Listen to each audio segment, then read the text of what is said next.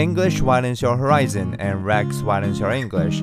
Hi there, this is Rex and welcome to my channel. A musical pioneer reckons with mortality.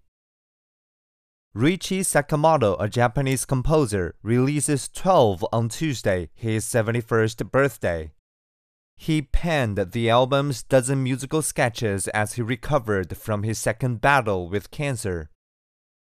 The album seems a distant, stripped down relative of the jaunty synth pop that Mr. Sakamoto produced as part of Yellow Magic Orchestra, a pioneering electronic music outfit.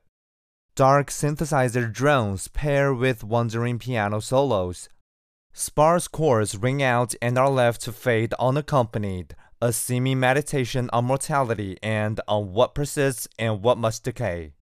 The track's titles are simply the dates they were composed, the exception being a mid album sarabande or triple meter dance.